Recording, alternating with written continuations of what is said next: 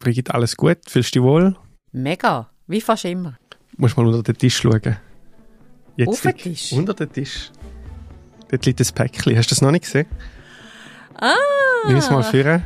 Nein, ich nehme es nicht für, das ist gefährlich. Muss ich es führen nehmen? Ja, wie so ein Päckchen spielt eine Rolle in unserem heutigen Fall. Also vor allem der Inhalt vom Päckchen. Ja, ich habe den Eindruck, du willst mich loswerden, Boas.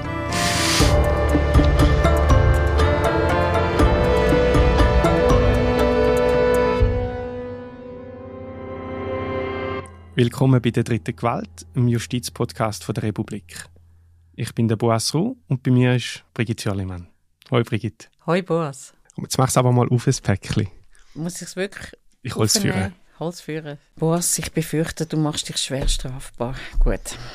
Muss ich es öffnen? Ja, Gut. Ähm, das ist eines von diesen Päckchen, die man fast nicht aufbringt. Liebevoll, aber schwierig. Es ist ein weißes Pulver drin. Ja. Es sind 23 Gramm Urdinkelmehl. Ja, das ist ein schwerer Ja. Fall. Erinnert dich das an etwas? Ja, das ist ein sehr ein schwerer Fall. An was erinnert dich das? Das erinnert mich an einen Gerichtsfall, wo unglaublich tragisch geendet hat, äh, unserem klamaukhaften Einstieg zum Trotz. Ja, wir besprechen heute einen Fall, wo eine Frau genauso ein Päckchen an ihrem Arbeitsplatz gefunden hat.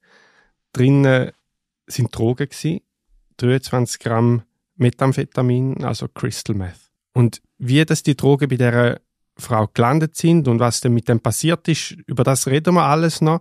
Aber zuerst, Brigitte, würde mich einfach mal interessieren, was das für eine Frau ist, wo da vor Gericht steht. Ah, Sie ist eine Thailänderin. Sie ist zu dem Zeitpunkt, wo ich sie am Zürcher Obergericht getroffen habe, ist sie 64 Jahre alt gewesen. Also eigentlich eine Rentnerin, kann man sagen.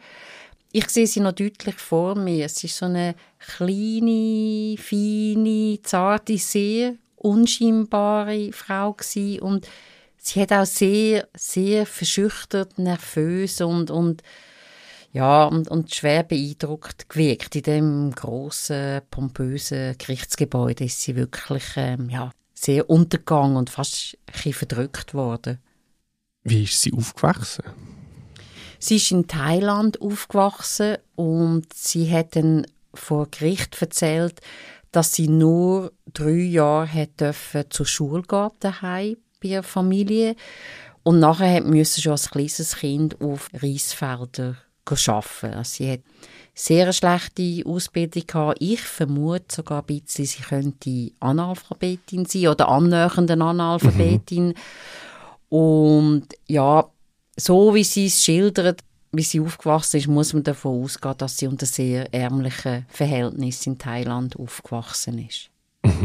Dort auf Reisfelder geschafft, aber irgendwann dann in die Schweiz gekommen. Wie sie ist ist als gegangen? erwachsene Frau, sie ist äh, mit 34 ist sie in die Schweiz gekommen und damals noch unter dem sogenannten Tänzerinnenstatut oder Gabaret-Statut, das gibt es heute nicht mehr. Das ist eine Möglichkeit für Menschen, ich muss sagen vor allem Frauen, aus Drittweltländern, dass sie haben können legal in die Schweiz einreisen und da legal arbeiten und zwar als Gabaret-Tänzerinnen. Nicht, also das muss man ganz klar sagen, nicht als Sexarbeiterinnen. Das ist verboten gewesen. Sie haben mit dem Cabaret-Statut haben sie wirklich nur dürfen für äh, Striptease-Shows äh, schaffen, aber es ist eine Möglichkeit gewesen, legal einzureisen und legal zu arbeiten. Und so ist die Frau in die Schweiz gekommen, mit dem Statut. Und hat dann auch so geschafft in Cabarets in der Schweiz. Ja, sie ist dann sicher, das hat man dann nicht so genau aufdröselt. Sie hat dann irgendwann auch als Sexarbeiterin geschafft. Sie hat auch einen Ehemann kennengelernt in der Schweiz. Also sie ist seit vielen Jahren verheiratet, seit über 20 Jahren, lebt heute äh, seit über 30 Jahren in der Schweiz und hat ein absolut ähm, unauffälliges, ruhiges, zurückgezogenes sogar und, und sehr gesetzestreues Leben geführt. Das muss man immer wieder betonen, weil viele Leute haben das Gefühl, ja, da kommt jemand und schafft zuerst als Striptease-Tänzerin und nachher als Sexarbeiterin in der Schweiz. Das ist für viele schon so halb kriminell oder etwas Anrüchiges und das muss man jetzt bei dieser Frau wirklich total klar betonen. Sie hat einen absolut unbefleckten Leumund. Also sie hat brav, ruhig, gesetzestreu und zurückhaltend 30 Jahre lang in der Schweiz gelebt. So legal geschafft, ihr eigenes Geld verdient. Absolut legal. Kurate, wer, wer, hat sie geheiratet? Das ist ein Schweizer Ehemann. Ich habe mhm. den auch gesehen. Der ist vor Gericht gekommen. ein älterer Herr, wo seine Frau sehr unterstützt. Das haben wir gemerkt. Also er ist, äh, ja, ist wirklich an ihrer Seite gesessen, hat sie immer beruhigt während dem Prozess, hat er gut zugeredet. Also man hat gemerkt, die zwei, die verbinden etwas miteinander. Er macht sich Sorgen um sie.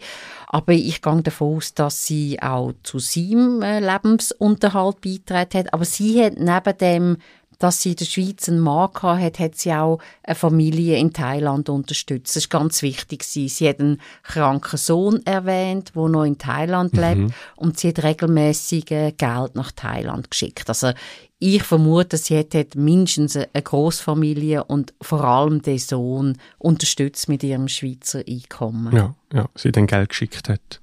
Und in der Schweiz hat sie nachher, also du hast gesagt, sie ist jetzt heute 64, sie hat also das Leben lang geschafft als, als Tänzerin?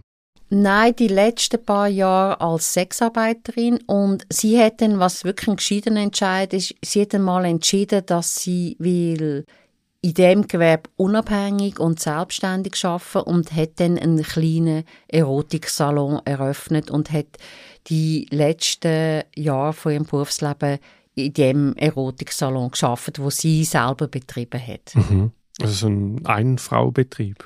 Ich gehe davon aus, also meistens sind dann noch, tut der Mann noch eine Kollegin dort arbeiten, aber das hat nach einem sehr äh, kleinen Betrieb ja. dort. Aber ehrlich gesagt ist das gar nicht so sehr ein Thema gewesen an dem Prozess. Also an dem Prozess vom Obergericht sind Drogen ein hm. großes Thema gewesen. Ihre Nationalität ist ein wichtiges Thema gewesen, aber nicht, nicht ihr Gewerbe. Das ist völlig eben legal und, und ruhig und diskret verlaufen. Das hat eigentlich nicht zu viel Diskussionen gesorgt vor Obergericht, was richtig ist, ganz ehrlich gesagt. Mhm. Sondern eben viel mehr, du hast jetzt gerade gesagt, Drogen, wo bei ihr gelandet sind, bei ihr auftaucht sind. Wir haben es schon angetönt und wie das, das jetzt genau bei ihr gelandet ist, über das, über das müssen wir jetzt reden, das nimmt mich Wunder weil es hat etwas mit einem Päckchen zu tun. Genau, es ist wahrscheinlich genauso eine Überraschung gewesen, wie du mir jetzt äh, bereitet hast. Sie hat vor Gericht erzählt, dass sie eines Tages beim Putzen in ihrem Salon unter einem Massagetisch ein Päckchen gefunden hat, wo offenbar ein Kunde von ihr vergessen hat. Und sie hat das aufgemacht und findet dort ein weißes Pulver vor dem Päckchen, wie ich jetzt. Und sie hat gesagt, ja, sie hat nicht eine grosse Ahnung gehabt, was das sei. Sie hat sich übrigens mehrfach vor Gericht als dumm bezeichnet, was hm. hart ist zum Anhören. Mhm. Sie hat immer wieder betont, dass sie eine schlechte Ausbildung hat. Aber sie ist neugierig sie hat das weiße Pulver gefunden und dann hat sie gesagt, ja, dann hat sie mal auf YouTube äh, nachgeschaut, was man denn macht mit so weißem Pulver. Sie hat schon vermutet, dass das Drogen sind, hat nicht genau gewusst was und hat gefunden, ich tu mal ein bisschen rauchen von dem weißen Pulver und hat dann offen und ehrlich gesagt, sie hat aber nicht viel gespürt. Vielleicht hat sie auch nicht inhaliert, weil sie darf eigentlich sonst nicht rauchen und Drogen nehmen sie schon gar nicht. Ähm, das Einzige, was sie macht, ist ab und zu Alkohol trinken, aber sonst das andere Zeugs interessiert sie eigentlich nicht. Also sie hat einfach denkt, das ist irgendeine Droge, ich will das mal ausprobieren. Und hat es auch und ausprobiert und hat dann auch sofort gesagt vor Gericht, ja, sie sei einfach naiv gewesen und sie sei dumm gewesen. Sie sei einfach eine dumme, alte, leicht schwerhörige Frau. Das hat sie selber gesagt. Das hat sie gesagt. Mhm. Ich habe das geschrieben im Artikel mit einem schlechten Gewissen. Es ist wirklich schwierig, wenn man einen Mensch als dumm muss bezeichnen. Aber ich glaube, in dem Fall hat es halt wirklich eine Rolle gespielt, weil sie mit einer unglaublichen Naivität an die ganze Sache an ist, mit dem Fund. Man muss vielleicht noch sagen, sie ist mit dem nicht zu der Polizei gegangen und hat irgendetwas gemacht, sondern sie hat einfach das Päckchen entdeckt und hat das bei sich behalten und ist neugierig gewesen. Und hat es ausprobiert, genau, mhm. hat die Preise ausprobiert. Und das hat man ihr natürlich dann vorgeworfen im Strafprozess. Ja, warum haben sie das nicht zurückgebracht? Und was noch erschwerend dazu kommt, und das, ja, das hat er äh, sicher nicht zu ihren Gunsten gespielt, Sie dann aus irgendeinem Grund, wahrscheinlich hat sie das auch auf YouTube gesehen, gefunden, ah, das tut man so in kleine Säckchen abpacken, da die Drogen, weil das sind offenbar Drogen, das weiße Pulver, mhm. und dann hat sie angefangen so Mini-Grips-Säckchen kaufen und das also so kleine Säckchen. fein säuberlich dort rein abpacken und das ist natürlich ganz schlecht angekommen ja. vor der Strafrichter, weil dem von der aha, ist sie doch so eine gewiefte Drogenhändlerin und nicht so naiv und dumm und zufällig gefunden. Also die Handlungen nach dem Drogenfund, das, ja, das hat dann vor Gericht ihre Glaubwürdigkeit geschmälert. Man hat ihr das dann nicht mehr so richtig abgenommen, dass sie das nicht gewusst hat, um was es geht und man hat halt dann vermutet, dass sie es doch hat verkaufen. Sie hat eben, ausgesehen wie bei einer Dealerin, genau, wenn sie so abpackt. ja, bei einer, so einer mhm. professionellen Drogenhändlerin mhm. und ja, der Vorwurf hat sie sich müssen gefallen lassen. Wieso haben sie das nicht der Polizei gebracht? Mhm. Und das hat sie nicht gemacht. Das hat sie eindeutig nicht gemacht. Mhm. Ja, wie man vielleicht sagen, also das Pulver, das war Methamphetamin, bekannt als Crystal Meth spätestens seit der Fernsehserie Breaking Bad ist das ein bisschen allgemein bekannt und das ist keine harmlose Droge. Nein, überhaupt nicht. Gut, ich bin jetzt nicht sicher, ob sie Breaking Bad gesehen hat, die Frau. Das passt vielleicht nicht so zu ihren Interessen, aber es ist eine verheerende Droge. Es ist ganz eine schlimme Droge, die großes Unheil anrichtet. Das ist auch immer wieder betont worden in dem mhm. Verfahren. Und sie, ja,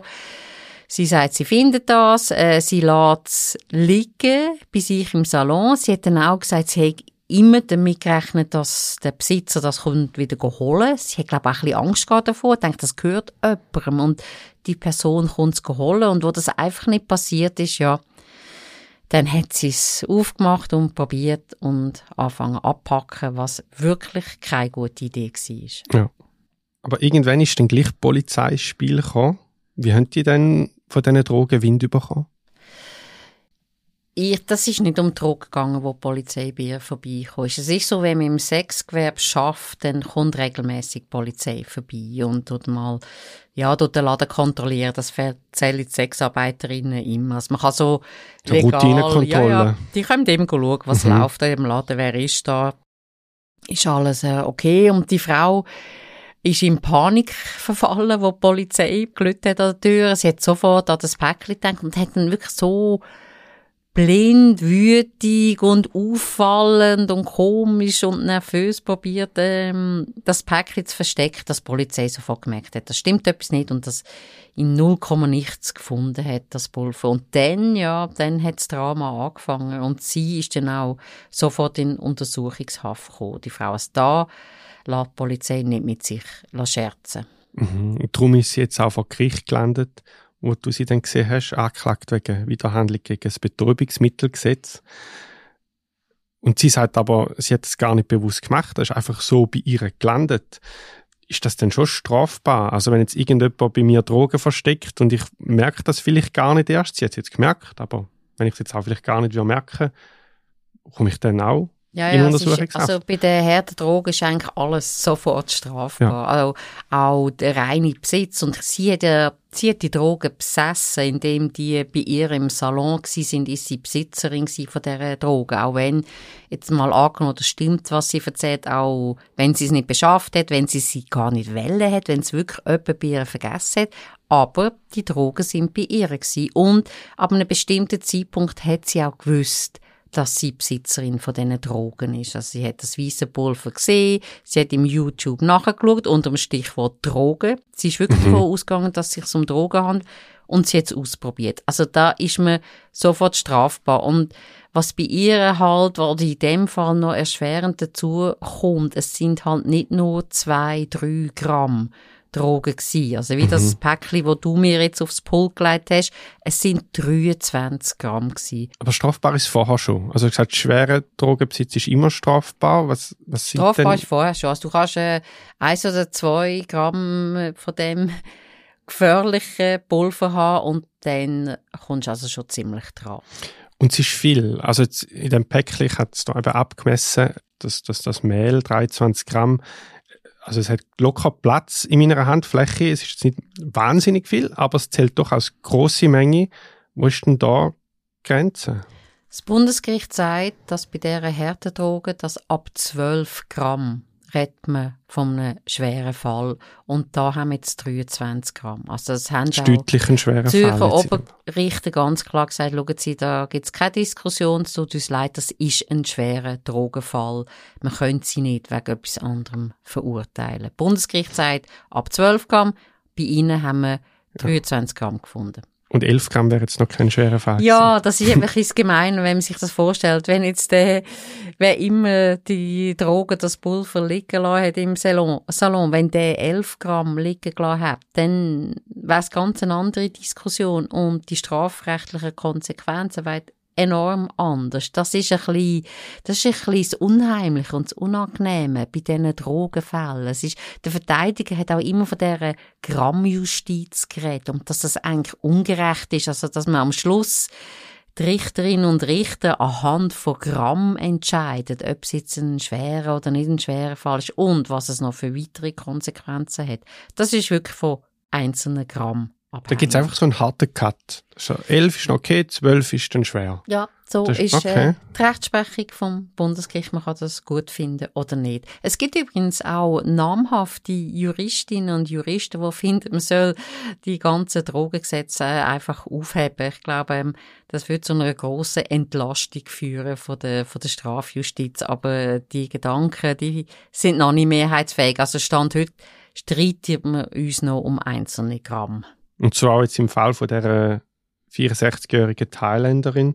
Was droht ihr denn jetzt? Sie ist zu einer Freiheitsstrafe verurteilt worden, zwölf Monate, bedingt, weil sie Ersttäterin ist. Sie hat sich vorher nie etwas zu Schulden kommen lassen.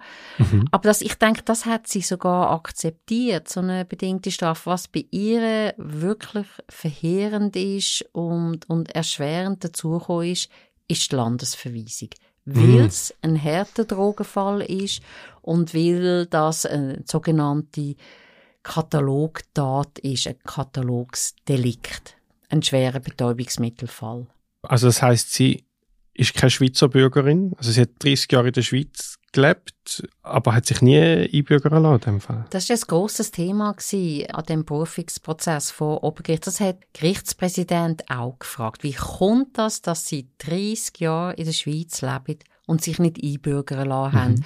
Und sie hat das äh, völlig äh, nachvollziehbar gesagt, in, in wenigen Worten und übrigens immer mit einer Dolmetscherin. Also sie hat, ah, sie hat gar nicht Deutsch geredet? Nein, es ist eine, Thailand, ah. thailändische Dolmetscherin im Saal. Sie hat gesagt, schauen Sie, ich bin zu wenig lange in die Schule gegangen und um mich einbürgern zu lassen, hätte ich müssen in der Schweiz in die Schule gehen und das habe ich nicht können. Das ist nicht gegangen. Sie hat nicht weiter ausgeführt, warum sie das nicht hätte können. Ich gehe schwer davon aus, dass sie auf ihre sehr karge Schulausbildung zu reden gekommen ist, dass sie meint, ich bin ja nur drei Jahre in Thailand in der Schule. Ich kann das nicht. Ich bin nicht in der Lage, in der Schweiz noch Kurs zu besuchen oder Schule zu besuchen und sie hat müssen ihr Leben verdienen. Sie hat müssen Geld verdienen. Sie hat müssen ihre Familie unterstützen. Sie hat wie die Ressourcen nicht gehabt, um, ja, um in der Landessprache zu lehren oder sonst Gebräuche der Schweiz zu lehren. Und sie hat gesagt, das ist der Grund, warum sie sich nie hat einbürgern lassen. So weil sie einfach die intellektuellen Kapazitäten nicht Und die zeitlichen nicht gehabt mhm. hat. Sie mhm. müssen Geld verdienen. Sie hat einfach nicht Zeit gehabt sich um ihre Ausbildung zu kümmern. Also eine Landesverweisung droht eine Ausschaffung. Da hat es ja mal die Initiative gegeben, 2010, die Ausschaffungsinitiative von der SVP. Die ist hier angenommen worden. Bekannt bis heute immer noch die, die Plakate, die, die rassistischen Schöffli-Plakate. Das ist damals bei der Ausschaffungsinitiative gegeben wo verlangt hat, dass Ausländer bei einer gewissen Reihe von Delikten automatisch ausgeschafft werden. Also auch jetzt so ein Delikt wie bei dieser Thailänderin vorliegt. Ich kann mich noch erinnern, dass es ja nachher grosse Diskussionen gegeben hat wegen einer Härtefallklausel. Also das hat das Parlament eingeführt, ähm, wenn das Gericht sagt, das sei jetzt ein, ein Härtefall, dass dann eine Person nicht mehr ausgeschaffen werden. Das hat dann nachher noch die Durchsetzungsinitiative gegeben von der SVP etc. Aber heute gibt es die, die Härtefallklausel, die hat nicht so in dem Fall. Nein, auf das hat sich die Frau, das heißt beziehungsweise ihre Verteidiger natürlich berufen. Sie haben geltend gemacht, das liegt ein Härtefall vor. weil das ein äh, Katalogdat ist, wo eigentlich zu einer obligatorischen Landesverweisung führt. Das haben sie nicht können bestreiten, weil es ein schwerer Drogenfall ist. Und sie haben dann wie betont, dass die Frau seit 30 Jahren in der Schweiz lebt, dass sie immer geschafft hat, dass sie den Ehemann unterstützt, dass sie Familie in Thailand unterstützt und was auch noch ein wichtiges Thema war, der Ehemann von der Frau ist herzkrank. Das hat sie selber erzählt vom Obergericht. Sie hat gesagt, schauen Sie, mein Mann kommt die beste medizinische Versorgung da in der Schweiz über. Und ich lebe jetzt seit 30 Jahren da. Bitte lassen Sie uns da bleiben. Sie hat wörtlich gesagt, ich will nichts anderes als da bleiben und können da in der Schweiz sterben, zusammen mit meinem Ehemann. Und es ist auch meinem Mann nicht zuzumuten, dass er jetzt mit mir zusammen muss auf Thailand gehen, wegen dieser blödsinnigen Tat. Und sie hat gesagt, ich hätte nie gedacht, dass das so ein Blödsinn, der Blödsinn, den ich gemacht habe, dass der so enorme Konsequenzen wird haben. Und wieso ist denn gleich kein Härtefall gewesen? Das hat ähm, der Obergerichtspräsident hat das relativ klipp und klar dargelegt. Er hat gesagt, sie sind zu wenig integriert. Was ich hart finde, muss ich sagen, weil sie halt wie die intellektuellen Fähigkeiten nicht hatten, um sich da, ja, gross ins Schweizer Gesellschaftsleben zu mischen. Und sie hat das auch nicht wollen. Sie und ihr Mann, die haben ein zurückgezogenes Leben geführt. Und ich finde, das muss akzeptiert werden als Lebensform. Das kann man ihr nicht zum Vorwurf machen. Aber schlussendlich in dem Strafverfahren ist genau das passiert. Also sie ist halt in keinem Jodlerclub, sie ist nicht in einem Schwingverein, äh, sie ist auch nicht in der Damenriege. Sie hat Sprache nicht gut. Sie kann nicht Deutsch wegen ihren mangelnden intellektuellen Fähigkeiten, wie sie praktisch keine Schulbildung hat. Aber ist es wirklich Sinn und Zweck von dem Gesetz oder auch vom Einbürgerungsverfahren, dass man den Leuten, die halt mit so wenig Voraussetzungen in die Schweiz kommen und da wirklich ein ruhiges und redliches Leben führt, die schicken wir raus, oft weil sie die Fähigkeiten nicht haben, sich sogenannt zu integrieren. Und was heißt das schon, sich zu integrieren? Also, dass man halt in Ruhe und ruhig und zurückgezogen mit seinem Mann lebt in der Schweiz. Wieso ist das eine mangelnde Integration? Also, da läuft es einem schon immer ein bisschen kalter Rücken aber wenn man das hört. Aber schlussendlich ist das der Entscheid gewesen. Sie sind zu wenig integriert in der Schweiz. Was auch noch ein Argument war vom Gericht, ja, sie reisen ja regelmäßig nach Thailand und besuchen dort ihre Verwandten und das ist ihnen zuzumuten. Es ist ihnen zuzumuten, dass sie jetzt halt fünf Jahre auf Thailand gehen und dann muss ihr Mann halt mitkommen.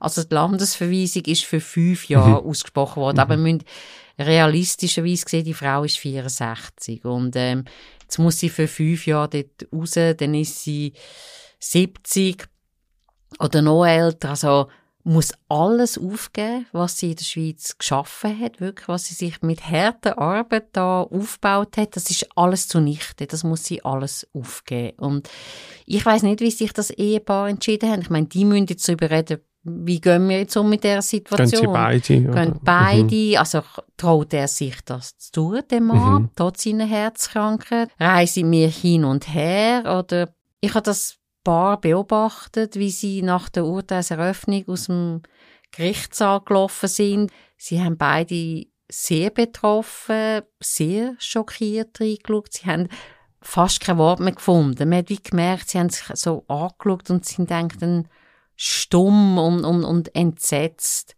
aus dem Gerichtssaal rausgelaufen. In der Pause ist es noch anders gewesen. Da hat der Mann seiner Frau immer so aufmunternde Worte gesagt. Ich habe gemerkt, er probiert sie aufzubauen und Hoffnung zuzusprechen. Und das ist nach der Urteilseröffnung ist, ja, ist die Hoffnung weg gewesen. Ist mhm. alle Hoffnung weg gewesen. Ja, sie muss Land jetzt verlassen. Mhm. Sie muss raus, das haben wir wollen. Das ist der Wille von einer knappen Mehrheit von der Schweizer Stimmbevölkerung, aber das wollen wir jetzt, ja. Also wir haben jetzt wie so zwei Klassen, zwei Kategorien von Menschen geschaffen. Die einen Menschen, zum Beispiel du, darfst ein äh, schweres Verbrechen begehen und darfst aber bleiben in der Schweiz. Also du wirst zwar auch bestraft, du musst ins Gefängnis, musst vielleicht etwas zahlen, aber du darfst bleiben. Und dann gibt es eine Kategorie wo, von Menschen, die auch ein Verbrechen begangen haben, aber die schicken wir raus. Bei denen sagen wir, ihr dürft nicht mehr da bleiben. Und das finde ich schon, das finde ich hart und, und sehr häufig auch stoßend, eben weil es Leute trifft, die schon sehr lange da sind, die viel gemacht haben, auch für uns, für unsere Gesellschaft. Und die schicken wir einfach wieder weg. Das ist so etwas Unversöhnliches. Mhm. Ja, man merkt, wenn du, wenn du von dem Fall erzählst, dass dich das ein bisschen beschäftigt. Es geht irgendwie, ich weiß nicht, das Gefühl, es geht da näher als andere Fälle. Stimmt das? Mir gehen Fälle häufig jetzt. Bei dem Fall ist mir oft einiges mehr aufgefallen. Eigentlich hat ja Strafrecht den Sinn, dass man Leute bestraft für das Unrecht, das sie begangen haben. Das ist eigentlich ein breiter Konsens. Also, wer Drogen bei sich hat, harte Drogen, wer harte Drogen konsumiert oder wer sonst etwas macht, was strafbar ist, die Person wird bestraft. Falls man es nachweisen kann, kann man nur sagen. Aber, also wer einen Fehler begeht, wird bestraft. Das dürfen wir auch erwarten, wenn jemand einen Fehler begeht. Aber dass man jetzt zusätzlich noch zu dieser Strafe sagt, so, und dich schicken wir weg, dich schicken wir aus dem Land raus, das finde ich schwer verständlich. Und das ist in vielen Fällen, ist das eigentlich die eigentliche Strafe. Also, eine Freiheitsstrafe oder eine Geldstrafe oder eine Buß würden die meisten akzeptieren, aber dass sie jetzt wegen dem noch das Land verlassen, das ist ja, das fällt vielen sehr schwer. Das führt übrigens auch zu einer zusätzlichen Belastung von der Strafjustiz und von der Strafgericht, weil fast jeder Fall, wo eine Landesverweisung ausgesprochen wird, wird gerichtlich angefochten oder an die nächste Instanz gezogen, weil das derart verheerende Konsequenzen hat für viele Leute. Viel verheerendere als eine Gefängnisstrafe oder eine Geldstrafe. Mhm. Ich glaube, dann ist gut, dass man so viel erzählen, damit das nicht vergessen geht. Danke vielmals, Brigitte, dass du uns von dem Fall erzählt hast. Danke dir, Boas, und das Dinkelmehl darfst du wieder zu dir heimnehmen. Gut. Das ist die dritte Qual, der Justizpodcast der Republik. Falls Sie Lob, Fragen oder Kritik haben, dann schreiben Sie uns doch. Wir freuen uns über jede Rückmeldung per E-Mail an audio.republik.ch oder über den Dialog von dem Beitrag. Konzipiert worden ist der Podcast vom Audioteam der Republik. Das ist Vivian Kuster und Stefanie Müller-Frank. Die Musik die kommt von Daniel Hobby und produziert hat die erste Staffel von der dritten Gewalt Stefanie Müller-Frank.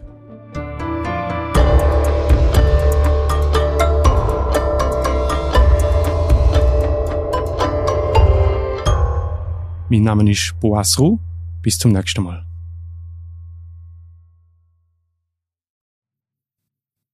Wir sind gerade wieder da. Hallo, ich bin Marie José, Wissenschaftsjournalistin bei der Republik. Und ich tue dich hier kurz steuern. Mir gefällt bei der Republik, dass sie vertiefen. Es sind mehrheitliche Geschichten, die auf Hintergrund eingehen. Für das Lesen oder Hören, beim Joggen, beim Kochen oder wie man noch einen langen Tag vor dem Computer einfach möchte die Augen zutun. Wir sind werbefrei und nur von unseren Leserinnen und Lesern finanziert. Unter republik.ch slash hallo kannst auch hier ein Abo lösen. So, und das war es auch schon mit der Störung.